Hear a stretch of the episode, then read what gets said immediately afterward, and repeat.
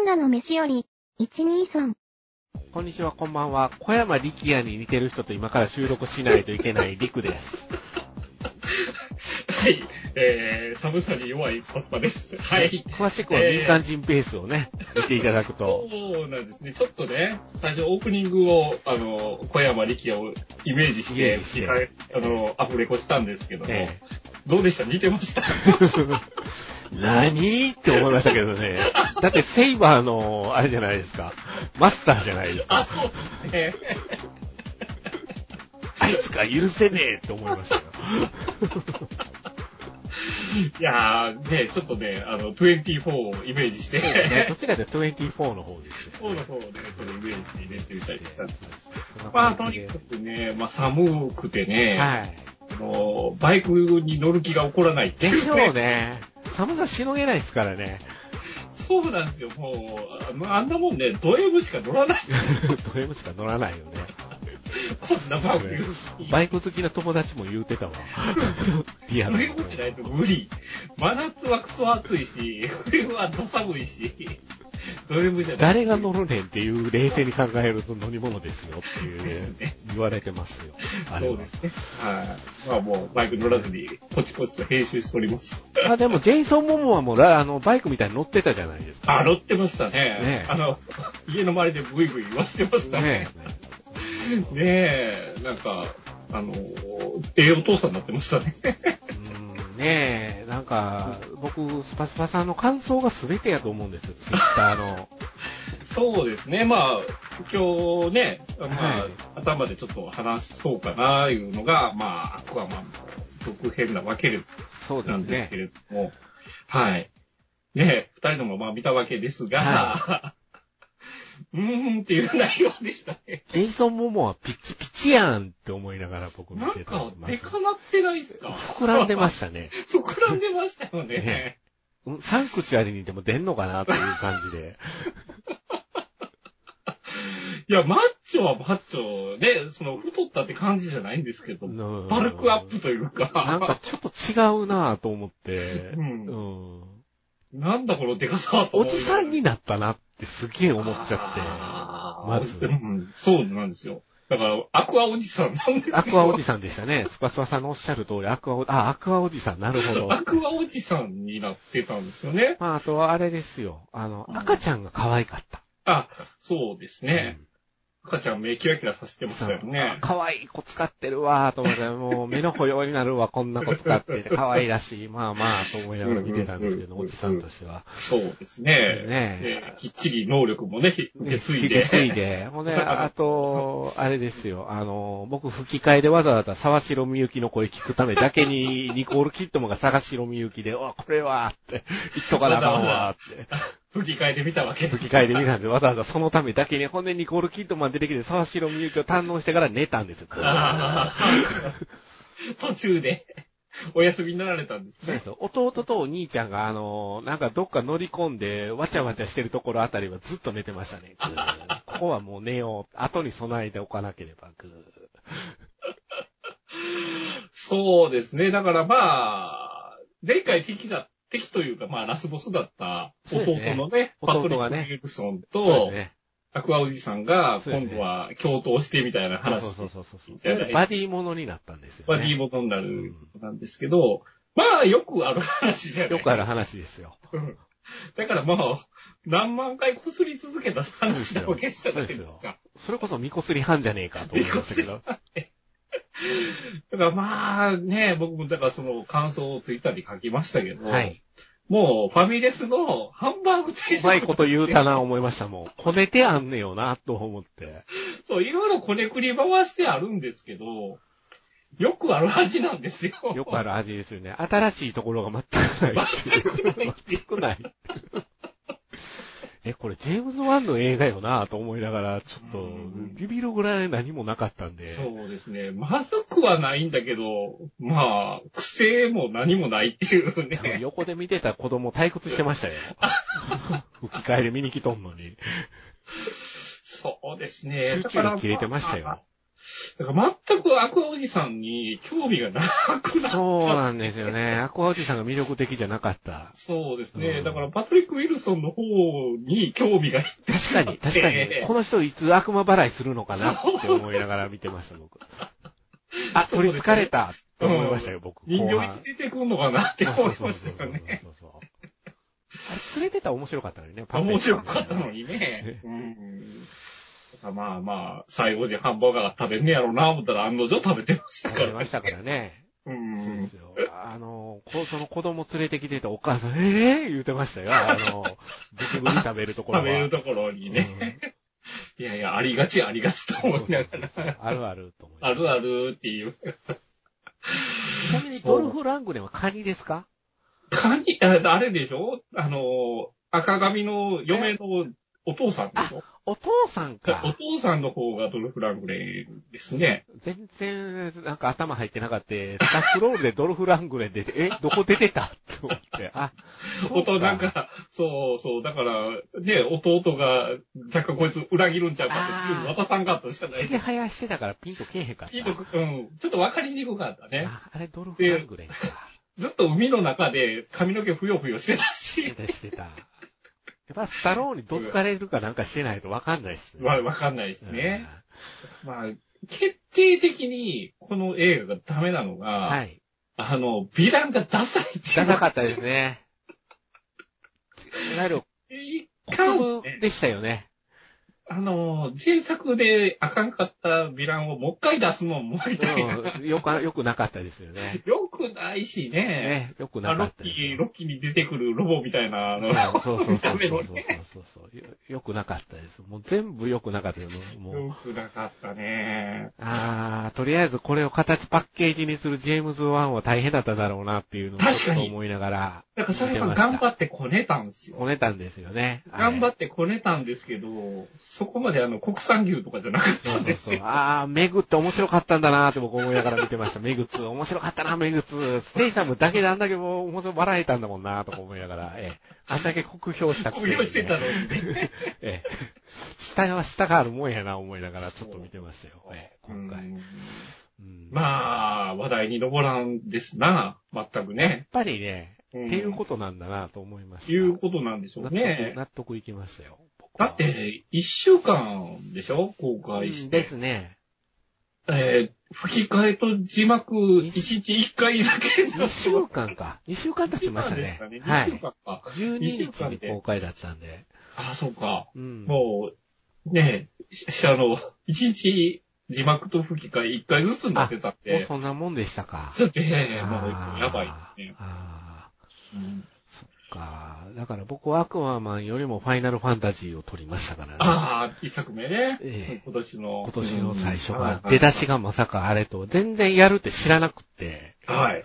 ツイッターで、見に行った人がいて、なんか偉いアドベントチルドレン、アドベントチルドレン言ってるな、タイムラインと思って、はい。あれと思って、これやってるの？今？と思って気がついて、ホームページ調べたらやってるっていうのが分おかって、ほほほおほってなっおて、ほってなったんですね。これはちょっと。見とかんと、多分二度とないんじゃないかって、このタイミングでないとって。うんっていうのが、まあ、2月の29日にリバースが、はい。あの、ピプレイステーション5で、はい。あの、独占発売されることになっておりまして、はいええうん確か独占やったと思うんですけど、どうだったかな。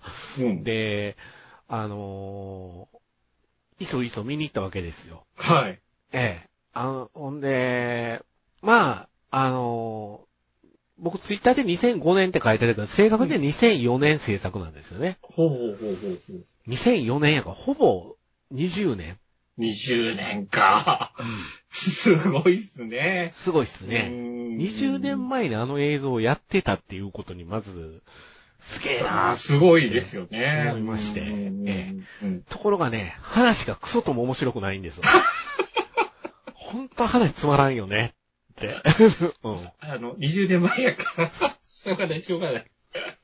おもんない、おもんないわ、思って、おもんないわ、だって。でも断片的にいろんなところを覚えてたんで、あ、ここであれ来るよねって、あれ来るよ。歌舞伎みたいな見方します。よそうですよね。。そうですよね。うんだからまあ、自分の思い出も乗っかってそうの。です、そうです、そうです。ですよねそんな感じ、そんな感じ。で、思い出したのが、あの、元カノと、あの、ティファは、あの、あ、バズレイヤーみたいなこと言われてキレてたっていう。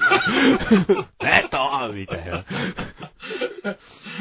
FF7 で。エアリスは花売りやんけ言うて、なんやとインゴやないかみたいな風に、あの、元カノに怒鳴られてたっていう思い出を何の何の見ながら思い出して。ゲームの話ですよ、ああ。ゲームの話でそこまでエキサイトしてたんですエよ、我々キサイトしてたっていうね。はい。うんそうですね。今、今、無事ね、あの、リメイクやってから僕エアリス派になって、あ、エアリスさんになったんですね。エアリス可愛い。めっちゃ可愛い。うん声坂本前、ハフハフってなってたんですけど、ええおまけにプレイして5まで。そうですね。ついに買ってしまって、リバース、リバースって、今リメイクやり直してますからね。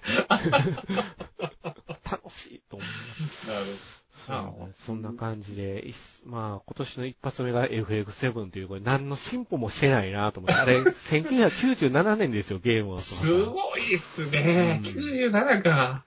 まだ若かったな。ね。そうね。あー、業が深い。本当に。方が深いね。プレス確かに。テがまだ買えなくって、うん。あの、ソフトだけ買ったっていうね、う。うんん、アホみたいなことしてたんですよ、僕。ちょっとだけ。そう。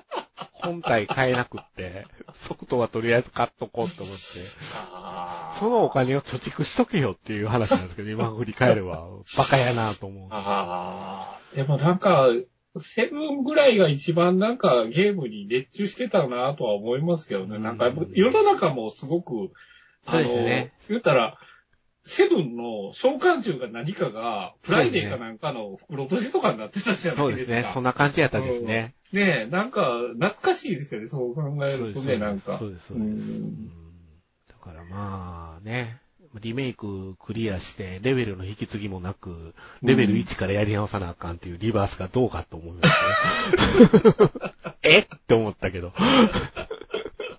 そうなの？みたいな。うんまあ、まあまあ、どうなんでしょうね。うんやり込みがいはあるゲームだったと思うんで、ねえ、しっかりと。そうです。ね。ね、うん。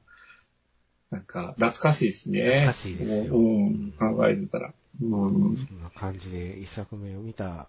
はいはいはい。ね今年ね。まあまあ、一作目ね、いいんじゃないですか？そういう変わり種ね。なんかでもね。変わり種でしたね。思い出深かったです。スクリーンで見れたの良かったですけど、音響で音割れてただけが残念でしたけど、ああ、それはちょっと残念やな。ちょっとね、スクリーンがあんまり、その、当て、当てられてたスクリーンがあんまり良くないとこやったんで、多分これ音割れるなと思って、あの女音割れてて、ちゃんとチェックしといてほしいな、これもねね。映像はすごい。い綺麗やったんですけど、そうですよねそこだけ残念。スピーカーの限界があったなと思いながら、あうん仕方がないな。建物映画館自体がちょっと古い作りなんで、そこは。なるほど。はい。仕方がなかったんですけど。うん。で、2作目にアクアマンを今日見て。見て、ええ、ええあの、あれですよ。アクアマンが130本あるんですよ。長えな。長い。無駄に長いな、と思って、そその後に見ようと思ってた映画が150本あったんで、うんうん。これは寝た方がいい。それで寝たんかいそれで寝たんです。そうですよ。次に備えるために。ためにここは寝といて そう、英気を養っておこう。寝ても多分支障はきたさないだろう、すやー。はって気がついてもやってることは一緒なんですよね。画面上。アクアマン。全く支障なかったっていうね。す。お話もすぐ分かったし。いやいやいや、あの、全然大丈夫な映画だし、ねむしろ最後まで寝ててもええような気がし しましたけどね。多分、ヤリでやる、ヤリはって終わんねやろうな、思ったらほんまにそういう終わり方したんで、ああ。まあ、その次ですよ、見たの。そうです。見たのが、ええ。次の映画でスマッシュできるんかな、思いながら。まあ、今日の本題なんですけれども。けど、見まして、はえー僕の様子が今おかしい。いやー、ぼ僕の今年の一本がこれだったんです濃いですね。それもなんか、なぜか一週間前倒しでやるあれ、おかしかったですねイオンシネマ系でやっとったんですよね。そうあれ、先行上映。先行上映。なんで？と思って。後で気づいて、えー、って思ったんですけど、僕もやってたんや、と思って。そうへーと思って。うん。うん。まあでも先行上映でしたけど、はいまあ客入りもまあそこそそこあり。こそこでした。やっぱ話題作ですからね。やっぱりねということでね、哀れなる者たちを今からネタバレありで喋っていこうかなとありでやりましょう。思ってますけども。はいはい。まあ、アカデミーにね、はい。あの、ノミネートされてる部門も結構多いということで、そうですね。注目11部門、11部ノミ門かな？ネート、オッペンハイマーを追いかける形の11部門となっておりますけども。はい。うんまあ、見て、僕ら大好きランティモスじゃないですか。そうですよ。ランティモス、ランティモス、ランティモススマッシュスマッシュって、毎回ランティモスの映画になるとスマッシュって、そもそも聖なる鹿殺しをスバサさんに勧めて、聖なる鹿殺しを1月の1日ぐらいに見てたっていう、それはおかしいでってそ言うたっていううなんです。よ。あれも正月に見たなと。そうですよ。何注文を進めてくんや、この人はと思ってましたけどね。まあ、女王、女王陛下のお気に入りもね、そうですねスマッシュしてたスじゃないマッシュしてましたしね。もう冒頭は開始3分でスマッシュですからね。スマッシュしてました。マジかよ、と思うね。今回はね、あの、ちゃんとハルクがスマッシュしてたじゃないハルクがスマッシュしてましたからね。ええもうハルクに戻るつもりはないという感じでハルクですね。ハルクがね。ハルクだけに説得力がコルセット巻いとるけど、とか思うね。ハルクもスマッシュしてたし、もましたねう、。作品全体としてもススマッシュしてましたしね。ええうん全体の7割がスマッシュですからね。スマッシえュここまで聞いて皆さんスマッシュって何のことだろうと思ったら、あの、単純には射精です。まあ、ひどかったね。ええ。ほぼセックスです、この映画。いや、ほんまにね、エロビデオかいうぐらいしてましたね。R18 なんてどれくらいなんだろうと思ってたら、7割、セックスでしたね。ーねえ、えモザイクもなかったじゃないですか。え、なかったですね。すごかったですよね。あ、モザイクないわ、と思って。ないわ、と思って。なんか冒頭からね、あの、チンコ持ち上げるとこから、そうそう、持ち上げる、エマストーンがチンコ持ち上げるんですよね。おおおおおお始まったね、と思いながら、それも死体のチンコですからね。チンコですからね。ああやってくれるわ、今回もと思いながら見てましたけいど。やー、まあ、とにかく、なんて言うんですか、そんな状況の中、男性僕一人っていう状況で見てましたからね、今日。マジですか？はい。女性客がゾロゾロ入ってくるんですよ、あの映画に。えー確かにいらっしゃいましたけど、ランティモスやで。僕。なんかおしゃれ映画と勘違いしてないって思いますよ。衣装綺麗じゃないですあか。あ、確かにね。で、うん女王陛下のお気に入りも、衣装最高やったじゃないですか。はいはいもう。ね、あの、なんていうんです？この王宮感。うんあんな感じの、ただ、本質は変態映画やで。そうですね。だから、立ちが悪いのが、ほんまデザインワークがめちゃめちゃアーティスティックな完。璧でしたね。もデザインワークがおしゃれすぎるかう、らも、うね、そんなことになるんですよ。あの、おしゃれですよね。ですね。すっごいくセンスいいと思います、やっぱり。センスはええんだけど、内容はね、困ったなーって。そのアンバランスさですよ魅ね。力ですよ。魅力ですよね。魅力ですよ。魅力だし、やっぱり、その、突出するものなんじゃないのかなと、うんしみじみ思いましたけど。ですうね。んああ、本当に、やっぱり、前のね、あの、前か、あの、多分、トップ10の時のは話しましたけど、はい。やっぱりこんだけ映画見てると、はい。やっぱ癖があるもんじゃないと。そうですね。エレクションできないっていうのをスパスパさんが力説している状況ですからね。もう癖しかないっていう。そう、癖しかない。うんうわーと思いながら見てたんですそうですね。まあ、その、変態表現に関しては、まあ、いつものことじゃないですか。でした、でした、でした。いつものことじゃないですかでし。た、でした。なんですけど、はい。ぱりね、お話に引き込まれたっていうのが、ありましたね、ね面白かったですよ。面白かったね。面白かった。面白かったこの映画、お話が。どうなっちゃうの？って思いながら見てたんですよ、僕。やっぱり、先の展開が読めないじゃないですか、全く。どう着地させるの？着地させねえやろか、つって。うーん。やっぱりね、この監督すごいですね。すごいですね。すごいですね。まあ、あの、元々のね、あの、原作があるわけですけど。原作は、はい、ございます。ね。早川10年越しから、10年越しですね。10年越しですよね。面白いんですよ。あのー、いわゆる、ランティモスのね、はい。長編でこう僕らが状況的に見れるっていうか、まあ有名になるきっかけになった第一作と言ってもいいんですけど、はい。まあ、三作目なんですけどね、正確に言うと長編としては、はい。カゴの中の乙女っていうのがあるんですよ。はい。これが2009年に作ってるんですよね。うんうん。で、あのタイトル通り、あの、家父長制問題の話なんですよ、簡単に。はいはいはいはい。おとんが強権的で、うん。家族を壁の中に住まわしてるんですよね。うん家の中に、いわゆるうん監禁してる状態、はい。ほぼ。で、娘がだんだん自我が芽生えてくるんですけど、うんあることが発端で、うん。それ外に出たい出たいってなっていくっていう話で、はいはいはい。どっかで聞いたことがないですか、うん皆さん。うんうんうん。今回とほぼ一緒なんですよ、なるほどね。なんか10年越しだったんじゃないのかなってうん、すごく、この、この映画やりたいってなってたっていうのが。そうですねう。んなんか、インタビューちらっと読んだんですけど、うんやっぱりその10年前に、うん。これをどうしてもやりたいと。やっぱり。やりたいと。でしょうねこれをやるのうに、ん。制作費が、そうですいね。その無理やと。SF ですからね、はっきりや。だから、ある程度、ヒット作をスマッシュさせてからじゃなかったら、ね。なるほどあ。の、作れないと。なるほど。で、女王陛下のお気に入りをやった後に、はい。初めてこれを作るチャンスができたっていうことで、うん来たと。したいうことで、作ったらしいんですけど。なるほ。ど。うん。だからそこのやっぱ思い入れみたいなのが、うんひしひしと感じました。ね。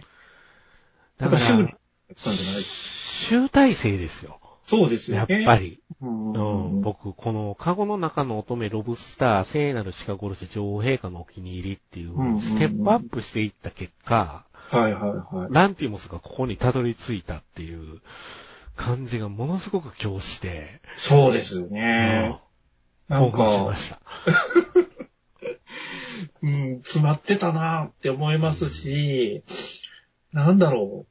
その、まあ、やっぱおかしな表現はあるんだけども、うんまあ、あくまでその、手法であって、本当に伝えたいところのメッセージみたいなのはめちゃめちゃ重いじゃなめいですか。ちゃめちゃ重いんですよ。うん、うん。だから、すごく考えさせる内容だったし、そうそうそう。その着地で、なんか爽快感まで味わえるっていう。カタルシスありますよね。ありましたよねめちゃくちゃカタルシスありますよね。ありましたよね。だからそこがやっぱすごかったなと思いますよね。いやー、なん、なんていうのか、もう、エマストーンですよね。エマストン体当たり演技ですよね。すごく、すごい、すごく上手くなったねって思いながら見てました、僕。うん。まあ、プロデュースにも入ってた入っみたいてますね入ってます、入ってます。やっぱり本人の思い入れ的にも、うん。うん、何が何でもやりきるんだっていうところはやっぱあったんじゃないですかね。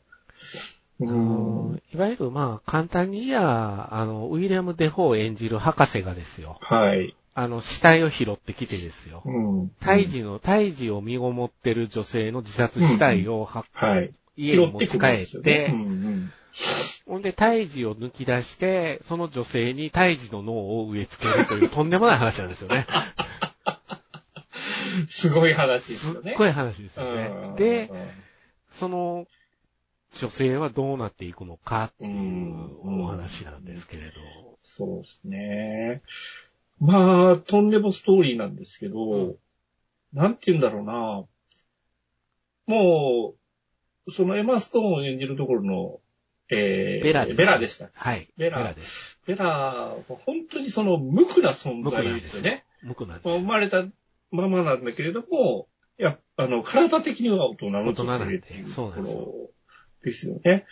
で、その、無垢、無垢なものっていうのが、なんてこう、無防備なものなんだっていうところから入っていくじゃないですか。ートしますからね。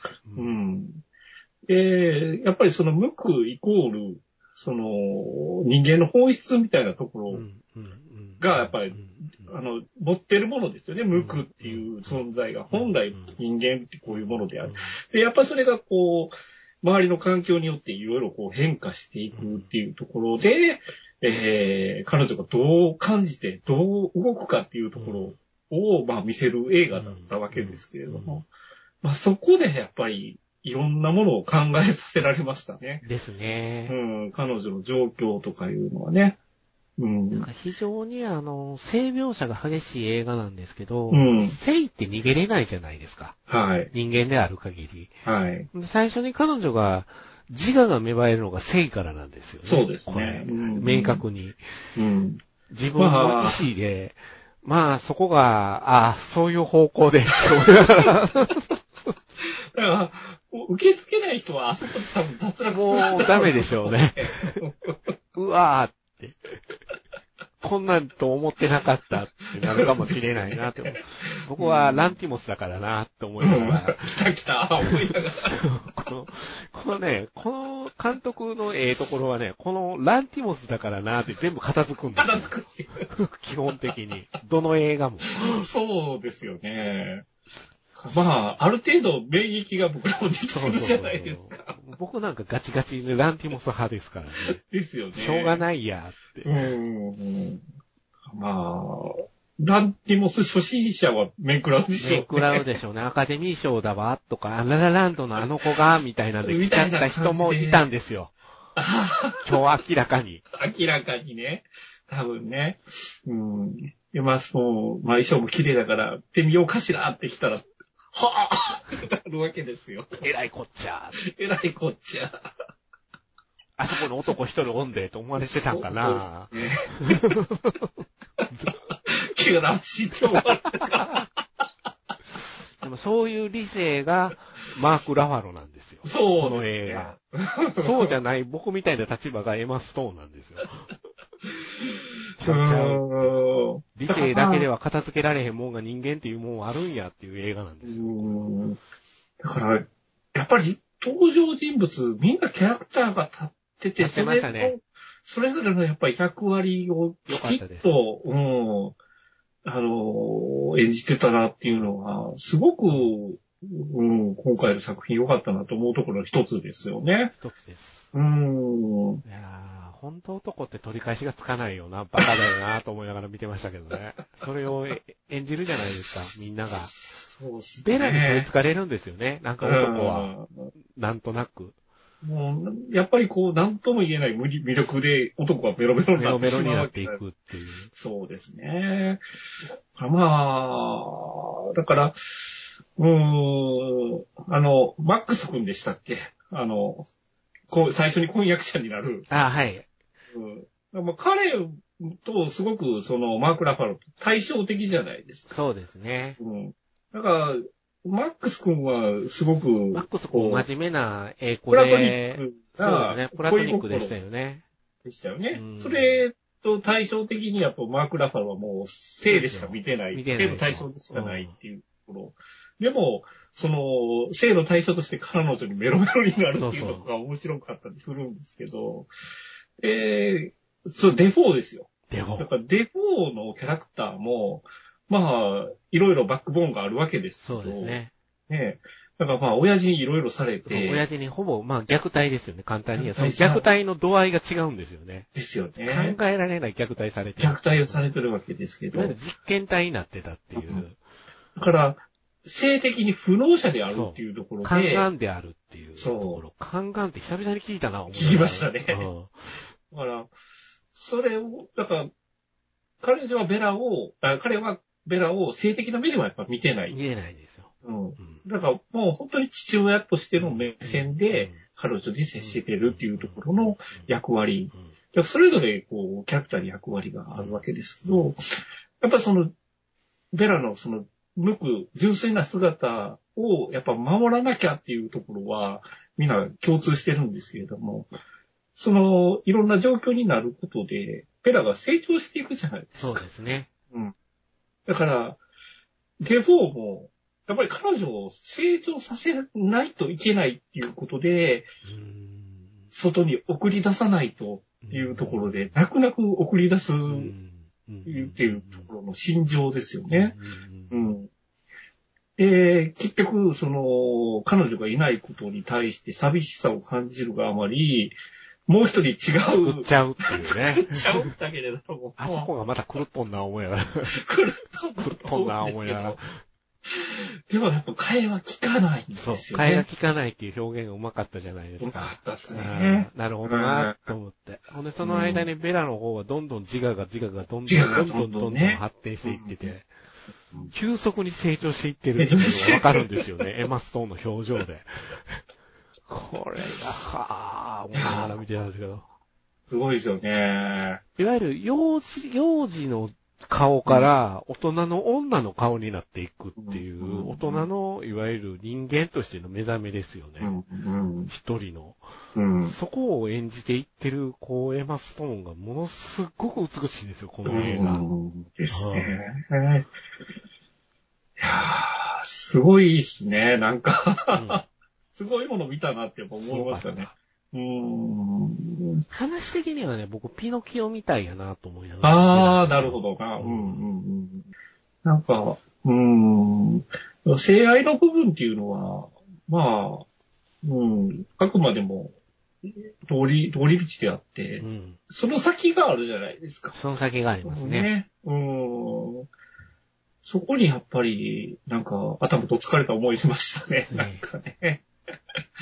うん。なんかあの、フランス編がひどかったじゃないですか。フランス編すごかったですね。でも、あそこがあるから聞いてくるんですよ聞いね。てくるんですけどね。うん。まあ、フランスで召喚で働くことになるんですけど。売春婦になるわけなんですけど、そこがすごくこう、また自由への解放の一歩手前になっていく、うん。うまい見せ方です。でそこで男と女の落差うん。がものすごく描かれてるなと思って、うん皮肉が効いてるっていうんですか？皮肉聞いてたね。もう本当男としていたたまれないなと思いながら見てたんですけど、最低やなと思いながら見てました。あの、床這うおっさんおっさんすごかったですね。あれ、あれ、あれがランティモスですよ、でも。そう。あれがランティモスなんですよ。ああいうおっさん出してくるところ。爆笑ですよ。うんこれ笑うとこよ、皆さんって感じで僕、ぐーっとこらえてたんですけど、爆笑しそうになったんですけど。いや、本当に。女性ばっかりのところでちょっと笑え。そうそうそう、笑えないでしょ。辛い辛い、それを。あのー、女王陛下のお気に入りの時にあの、トマト投げるところあったじゃないですか。同じで言えば物投げるとこってこの映画もポイントポイントあって、もうた吐く物投げる、出す。ああ、いや全部あるなと思って。ー、いやー、面白かったな、あそこ。あのおっさんすごかったですね。あのおっさんすごかったもうなんかわけわからないですからね。いろんなタイプの変態を、変態を用意してま。鶴瓶打ちやった鶴瓶打ちでしたね。はあねそこで、ねあの、その、男性客がお店に来て、女性陣がそ男を選べばいいんじゃう。ね？いやね、みたいな発想。はぁってなるけど、でも、嫌がる男もいるのよって言われて、そう。はっってなってますよねその時に、あの、そう言われたおっさんがそのハウおっさんやったんですよああ、ね。もうそうやったっていうね。いやもー、なかなか、う よくできてるわ、と思いながら。そう、ゴラムかって思いましたね。ゴラムでしたね。ゴラムですよね愛しい人。だから、無知、無垢と無知ってもね、そうですねすごく、うん、あのーあれどこでしたっけ？船の船の話ですね。話でやっぱり降りる、降りの時にやっぱり、あ胎児が、あ赤ちゃんが殺されてる。赤ちゃん殺されてるっていうとこね。あそこ助けてあげたい。うん。このお金渡しといて。うん。やっぱり無知っていうことは罪なんですよね。っていうことだよね。うん。まあ、で、はいあの、船のとこで僕一番好きやったのは、あの、おばあちゃんですよ。あ、おばあちゃんね。うん。いわゆるもう、いわゆる年老いてきたら思考なのよってうん言い張ったじゃないですか。はいは僕ものすごいあーっと思って、い。うん、うん、うん。ああいう風に年取りたいなっていう考え方でしたね。もう性紐の性とか、そう、そう、うん紐は哲学的なこと言うとるんですけど、あのおばあちゃんいないと成り立たないんだろうな、彼はやっぱりって。ああですね。うん。そうやって何でも切り返すじゃないですか。そうですね言。うこと全部。うん。うんも老いるうっていうことはねっていうところはそこで悟すところが出ちゃん、出て、あの話で出てくるっていう。うそうん。そうそう。まあキーマンでしたよキーマねンで。したね話の中であそこはね。転換点じゃないですか。ダンカンからの解放の転換点じゃないですか。うん。すごく考え方の。あそこでも、なんか、とんでもない方向に行きますからね。行きますからねうん確かに。うん。やっぱりもう彼女の成長ですね。で、やっぱりその自分の、自分の存在っていうのがだんだんこう分かり始めうんて、うんうん。自分がこうどうするべきなのかみたいなところもやっぱ見えてくるじゃないですか。もうそこにはね、その、もう無垢な存在ではなくなってる。でも、一人前の女性になってるっていうところそうで。すね。うん。その対比。この話のうまいところは、うん。あのーデフォート、まあデフォーがもう死に、死にかけると。うん。で帰ってくるじゃないですか。イギリスに。帰ってきたと。うん。そこで終わんのかなって僕思ってたんですうよ。ん、なるほどね。うん、もう一ひねり持ってくるじゃないですか。はい、はい。旦那がいたよね、そういえばっていうところが、あ、そうかって、うんマックス君と結婚するのか、そうか、そうかって、うんえらいここダラダラ続くなと思ってたら、うん。あうん旦那がおるわな、その、っていう展開になっていってはい、はい、はい。子供がおったっていうことは、って、うん。そこもちゃんと回収していくところ回収していくところが見事でしたね。その旦那がまともじゃないっていう。もう本当にもう、最後とんでもないことになりまええ最後、最後ね。まあまあ、さもう冒頭からね、あの、あの家にいるなんか生き物が大変なことになったんだジョジョの奇妙な冒険みたいになってましたからね。ディオに作られた改造生物みたいになってましたからね。確かに確かに。ああ、ジョジョの映画化はランティモスでいけるなと思っいけるてましたからね、僕。なっていう。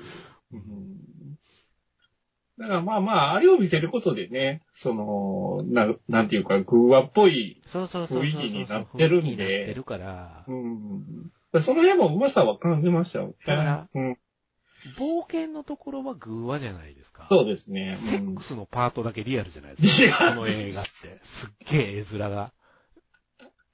だから、すごいな、この使い分けっていうのかなと思いながら、撮影のって。撮影が、うん。ジャンプ、ジャンプしたい言うてそう熱烈ジャンプ、熱烈ジャンプって、熱烈ジャンプって。この言い方。言い方ね言。い方。はいもう字幕翻訳松浦美奈さんで、もう僕思わず小さく拍手してたんです終わってから。うわ大変な仕事やったね、つって。ぁ熱烈ジャンプってこれ誰やろ翻訳しはった人って、松浦さんしか考えられへんねこれなと思ってたら、やっぱりそうやったっていうね。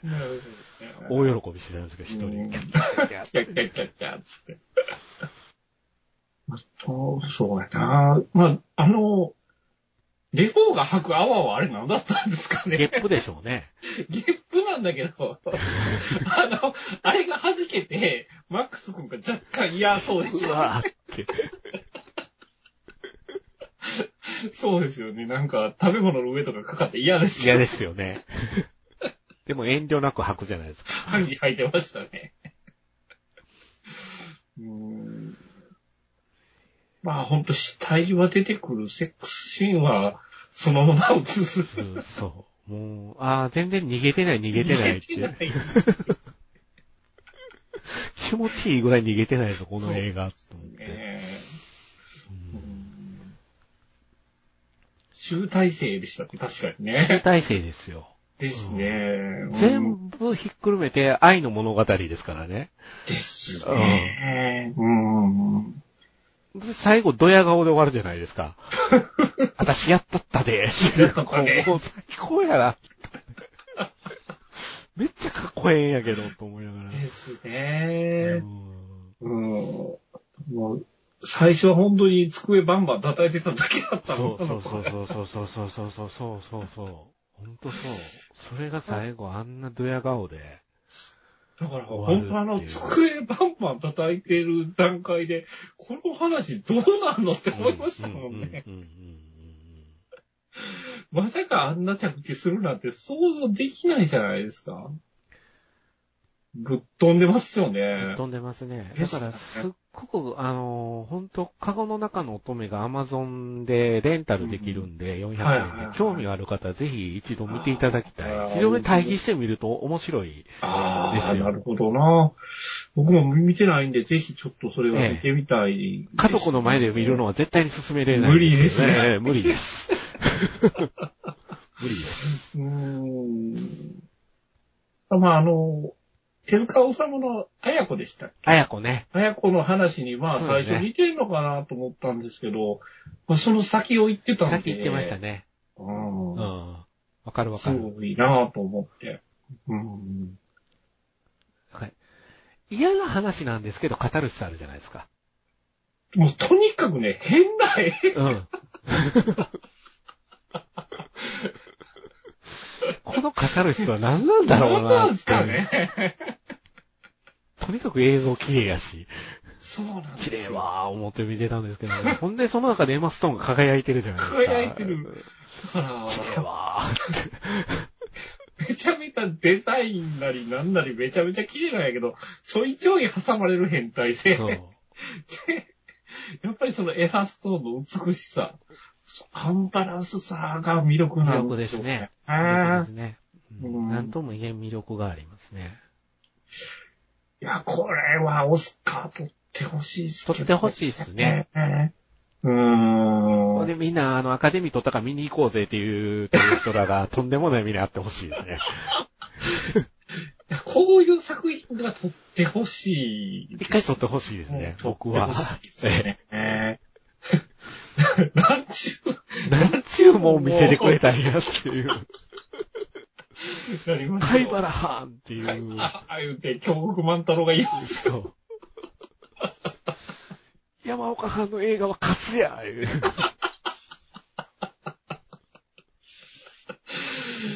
やーこれね、多分、アカデミー作品賞取れば取ったで、多分、あの、なんか品のいいおじいちゃんおばあちゃんが見に行ったりするそうですよ、うっかりね。かりね、うっかりね。あらあらってなるわけですよ、それっですて。よ。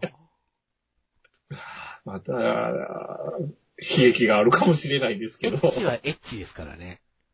だから、最初のデートで行ったりしたら大変なことにな。りますね。カップルで見に行ったら大失敗するタイプの映画ですよ。だからね、あの、予習って大事やでっていう話ですよそうで。すよね。やっぱり、無知はダメやでっていう。うちはダメよね。予習は大事やでって。どどういう監督なんかいうの分かってみにいかんと。あの、誘ったら、ね、うん男の方から誘ったらこれ、いや、もう、どういうつもりで誘ったんって、セクハラって言われるとしゃあない仕です方ないですよね。ううんん怖い、怖い、これは。いわゆる踏み絵ですよね。そうですね。なんか、おしゃれそうやし、流行ってるから行ってみようかってなりかねないんじゃない俺の心のリアム・ニーソンと浅野忠信で挟まれる状態ですよ挟まね。れる状態ね転べ、転べ。そうね。これはさすがにカップルはいませんでしたね。今日。うん、カップルカ見てないッ。プルいなくて、女の子同士で見に来てた方がいて、ああ。うんまあ、そうっすね。愕然としてる方が多かったのは印象的でしたよ。僕は。やばい。連れて来られた側ですよね、多分ね。連れて行った側はどういうものか多分分かってるはずなんですけど。そうですよね。だから、女王陛下のお気に入りの延長で見見たらちょっとダメかなとも思うんですよ、僕。やっぱり。まあちょっと、異質というか、あれですよね。違う、ね、違いますからね、方向性が。うん。まあ、今回は本当に、あの、まあ、おとぎ話、まあ、軍は、そういう形なんですけれども、まあ、一人の女性の成長期ですよね。そうですね。うん、宮部みゆきの小説や思って渡してた霧の夏をやったみたいなパターンですよ。カバーしたまんまやから分からんかったっていうのを後で大失敗するっていう。はぁってなりました。全然宮部じゃない。ないっつって。アウトアウト。なりかねないなうん。でもまあ、これはスパスパさん的にはフェミニズム映画ですか？いや、フェミニズム映画ではないと思いますよ。うん。うん。なんだろうなうーん。なんかまあ、演じてるのは女性ですけど、まあ、うん、男でも描けるわけじゃないですか。で、うん、それをやっぱ超越したところだなと思いましたけどね。ねなんか、これを、だからそういう性表現があるから、汚らわしい映画っていうふうにくくるのはものすごくもったいないなと思って。もったいないですよね。もったいないです。うん、なんか、評価されてほしいっていう気持ちがものすごく強いですね。ねうん、あの、進めないけど見てほしいですよね。うん、うん。なんか、まあ、いろいろこう考えさせるから、考えさせられるから、考えるきっかけを本当与えてくれるなと思いますね。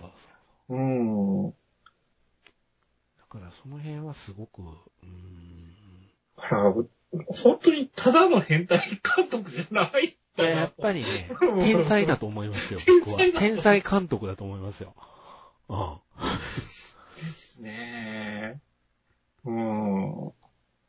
なんか、うん、なんかバーンフォーベンも大概変態監督。そう、あのー、そうね、バンホーベンね。なるほどね。バンホーベンとはまたちょっと違うベクトルの変態。去年僕見れなかったんですけど、ベネデッタ、はい、まだ見てないんですけど、はいはい、見たいな見たいなと思ってる映画の一つで、多分同じような感覚に陥ったのかなってちょっと思いながらね。だからバンホーベン思い出したん思い出したんよね、そこで、今回見てて。でもヨルティゴ・ランティモスのスパスターシップトルーパーズは見たくないかな。そうですね。ねそっちはないじゃないですか。ないですね。うん、まあ、死体はいろいろ出てきたけど、うん、なんか、あのー、より、うん、より陰キャなのは、まあ、ランティモスの方がいい。ランティモスの方が陰キャかな。うん陰キャなんですけど、まあでも、絵面にはめちゃめちゃ華やかだったし。華やかですね。ドレスがとにかく綺麗じゃないですか。ね、だから衣装賞が結構取るんじゃないですか。取るんじゃないですかね。ね取ってほしいですね。うん。どの衣装も力入ってましたよ、この映画。うん、うんお得意の魚眼レンズですよ。そうですね。あの覗き穴。うん。あれで性癖歪む子いると思いますよ、あんな見せ方したら。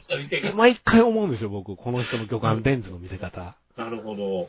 うん。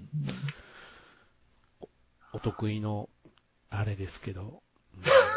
いわゆる覗き穴ですよね。ああ、そういう、そういうところやっぱ変態性を感じますよね。ド悪的なところなんですけど。なんだろうななんか、なんか、ラッティモスが遠いところに行っちゃう。これで、評価されちゃうと。ねえ。うん。まあ、でも、偉いなと思うのは自分で脚本書かないことかな。ああ、そうですうね。んだから、女王陛下のお気に入りで書いてた人ですよね。そうです、そうです。ね。うん。だからそこでやっぱりだいぶ信頼したしたみたいですね。ね。うん。だからこのこの人に任せとったら大丈夫やわっていうところで。で、すごく脚本をうまくこう、本をセリフに起こせたみたいですね。うんうん。それでもなんかインタビューですごく評価してましたね。うん。だから、ランティモス色をうまくそこで中和されてるんやろうなって思って、うん。聖なる鹿殺しってランティモス色の一つの頂点やと思うんですよ。ピークやと思ってるんですピよ。ーク。こいつおかしいわ。絶対こいつおかしいわって。ここで女王陛下のお気に入りが来たから、おーっと思って、うん。こういう映画も撮るんやと思って、うんで、ここに来て来たーですよ。うんですよねですよ。うんだからまあ、今まではどちらかというと、やっぱアート系の寄りのさ監督だったのが、そうですね。やっぱり前作ぐらいからそのメジャーで撮れるようになってきて、うんで、今回その、もう仮にそのアカデミーを、もし、オスカー取ったとしたら、メジャーで、どん、どんな表現してくれるかっていうのは、楽しみではありますよね。。挑戦ですよね。挑戦ですよね。すごく挑戦的だなと思うし。コンプラ云々が厳しい世の中で、うんうん ここまでの作品を撮ったことは度肝を抜かれましたね。素晴らしいですよ。うんですよね。でも、暴力表現が少なかったですね。そうですね。ね。思ったよね。くなかったじゃないですか。まあ、全くいうことはないけど、まあ、ほとんどなかったじゃないですか。うん。そこは、すごく、やっぱりまあ時代にな殴る、蹴るはないけど、セックスがあるからね。そっちの暴力、ね。そっちの暴力はあるからうん。でも、レイプじゃないんですよね。ですよね。そこなんですよ。あの、うんポイントが。うんあ、の、いわゆる、賠償不も、編は、うんあそこですごく自我が発達、さらに加速していくところうが、ん。うん。自分で稼ぐいうところですよね。うんマーク・ラファルはそれができない人なんで。できない人。やっぱりその固定観念に縛られてる、縛られてるか。ら。ううんん。うん。そこの対比のさせ方ですよね。そうですよね。うん。うまいな。うまいですよね。うまいな。だから僕らもやっぱ固定観念に縛られてる側の人間で、だから、最初はもう、もう違和感しか感じないじゃないですか。でもやっぱり、こう、彼女の一挙手一投足が、やっぱり、もう目が離せなくなるっていうのは、やっぱり、離せなくなりますもう、もう彼女に惹かれてるわけですよ、僕らも。かっこええんですよ。そうなんですようね。んうん。だからもう、うまいなーっていうところですよね。そこでもう完全に固定観念ももうひっくり返されてるわけじゃないですか。うん。なんちゅう作品やと、今年一発目でこれか。そうですね。スパスパさん一作目ですからね。一作目にこれって思ったけど一。作目。うん。いや、ここ近年見た中でも相当面白かったですよう。ん、ですようね。ん。よかったですよね。うーん。まあ、ツイッターでリクさんが書いてましたけど、はいあのポスタービジュアルいやの、完璧です。完璧じゃないですか。だから最初あれ見たとき違和感しか感じなかったです何、か。何この、ユニコーンガンダムに出てきそうなのはって。えっと、ネオジオングっぽいんだけど何みたいな。そうですよね。でもあれしかないんですよ。見終わるとなんで。すよ。うん。見た後だと、全然意味が変わってくるじゃないですか、あのポスター。理解できるるんですよ。すごいよね。すごいよ。あれだけでアカデミーだよねって思っちゃう。うんうん表現ってこういうことだよな、やっぱりって。ですね。一枚の絵でバシッと決めてくるっていうところの素晴らしさはあのポスターは、うん、すごいですね。いろんな、この情、この、哀れなる者たちのポスターあるけど、あのポスターが一番この映画を表現してると思いました。出ますよね。確かに。だからクライマックスをものすごく暗示してるところでもあるんですけど、うん。めっちゃかっこいいんですよね、エマスト。もう、惚れ惚れしましたもん、僕。かっこええわ、ね。そうですうね。んだから、やっぱり、スパイダーマンに守られてる側の女の子だったのが、えらい成長したんだとです。よ。やっぱライアン・ゴズリングを振るだけのことはあるわ、って。ぜひ、うん、見に行った方がいいっすよね、あこれは。ビジュアル的に美しいんで、やっぱ劇場で映えますよね。あそうですこね。れはスクリーンの大きさで映えるっていうのかな。そういう設置の仕方をすごくしてるんで、うんやっぱスケール感があるんですよ、そこで。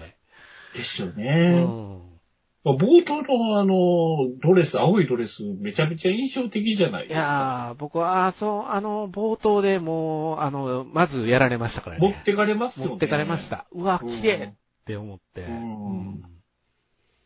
そこに騙される女子がそうですよ。見に行くんでしょうね行。くわけで。まあ、どこぞかの監督のファントムなんとかと一緒ですよ。オートクチュールの映画でしょ、っていう、あの、言ったら キノコ、キノコ映画だった。キノコ映画だったっていう。何この映画。ファントムプレットも変な映画でしたけどね。そうですね。だから、あーそそうあこれが味があるって言うんだろうなと思いまですすよ。よね。ですよですよね。ね。うん。そうそう。だからまあ、妥協しなかったランティモスの勝利かなと。ですよねこれは思います。いろいろ、いや、監督それはって何回言われたんでしょうね。うん いや、やるんだっつって、多分言い切ったんでしょうね。だと思います。うーん。なかなか、マーク・ラファロもマジですかって多分言ったと思う。言う、言うたでしょうね。でもマーク・ラファローは得しましたよ、役者としては。ですようね。ん。うん。こんなに上手かったっけ？と思いながら見てましたよ、僕。ハルクやろ？と思いながら見てたんで。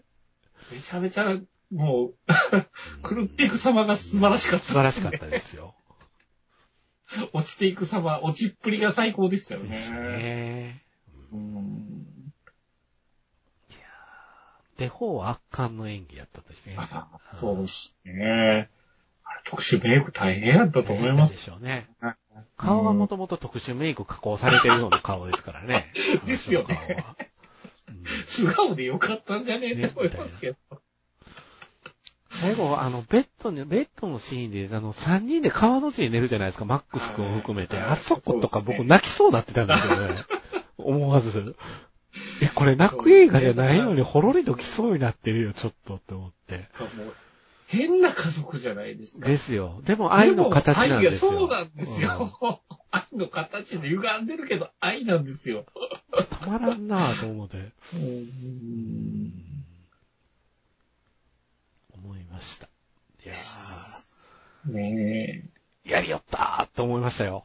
だから、本当に。うんスマッシュスマッシュですよ。ランティモススマッシュ。いやー素晴らしかった。素晴らしかったですね。うんうん大満足でございました。そうですはいね。今年1年でこれ超える映画が出るのかどうか。か。インパクトが強すぎるからね。そうですね。めっちゃ濃い味の食べちゃったんで。でね、今度あと何食べても薄味になるような気がしますけどね。大将前菜ちゃうでこれ。ちゃうってけど。いや激辛やんか、これ。もう舌痺れてるでって。まあ本当にもう、素晴らしかった。もう、圧巻でした。圧巻でしたね。うん知っててよかったよね。だからこの監督をね。本当にね。なんかだから、見守ってきてた感覚もあるんで、ああ、ランティモスそうですね。自身が、うんだから本当にここまで来たんだなっていう思いがあります、僕。なんか、ホップ、ステップでジャンプしたっていう。それこそ熱烈ジャンプしたなみたいな。熱烈ジャンプしたなっていう熱烈ジャンプってやっぱすごい言葉やな。言葉です。熱烈ジャンプしたい、熱烈ジャンプしたいでエマストーンが言うわけですからね。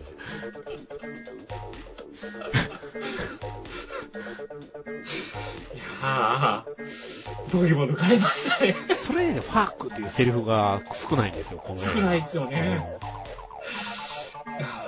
血を這う男は本当にもうちょっと映画史に残してます。ぜひオスカー取っていただいて、映画史に残しましょう。映画館、映画館としてどうなんでしょうね。将来僕らがジジイバブ、ジジイになってからですよ。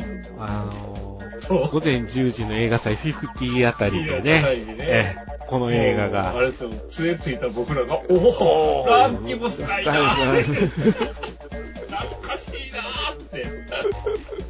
もうエレクチョンせんけどな、股間は、みたいな話をしながらこう見に行く。はスマッシュしたわーって。直にスマッシュしたわけちゃうぞ、エマストーンに、みたいなことを言いながらね。見ながら。そう。まあ、あれですよ。あの、アカデミー賞っていうのだけで乗っかって、もらい事故を受ける人が続発しない期待値が、この中では高いです。ね期待値が高いです。皆さんちゃんと予習していきましょう予習していきましょう。無知は罪であるっていう映画なんで。いうことで、はいそれが僕らの見解正解ということです。ということで、いいんじゃないでしょうか。はい。はい。ぜひ劇場でご覧になってください。はい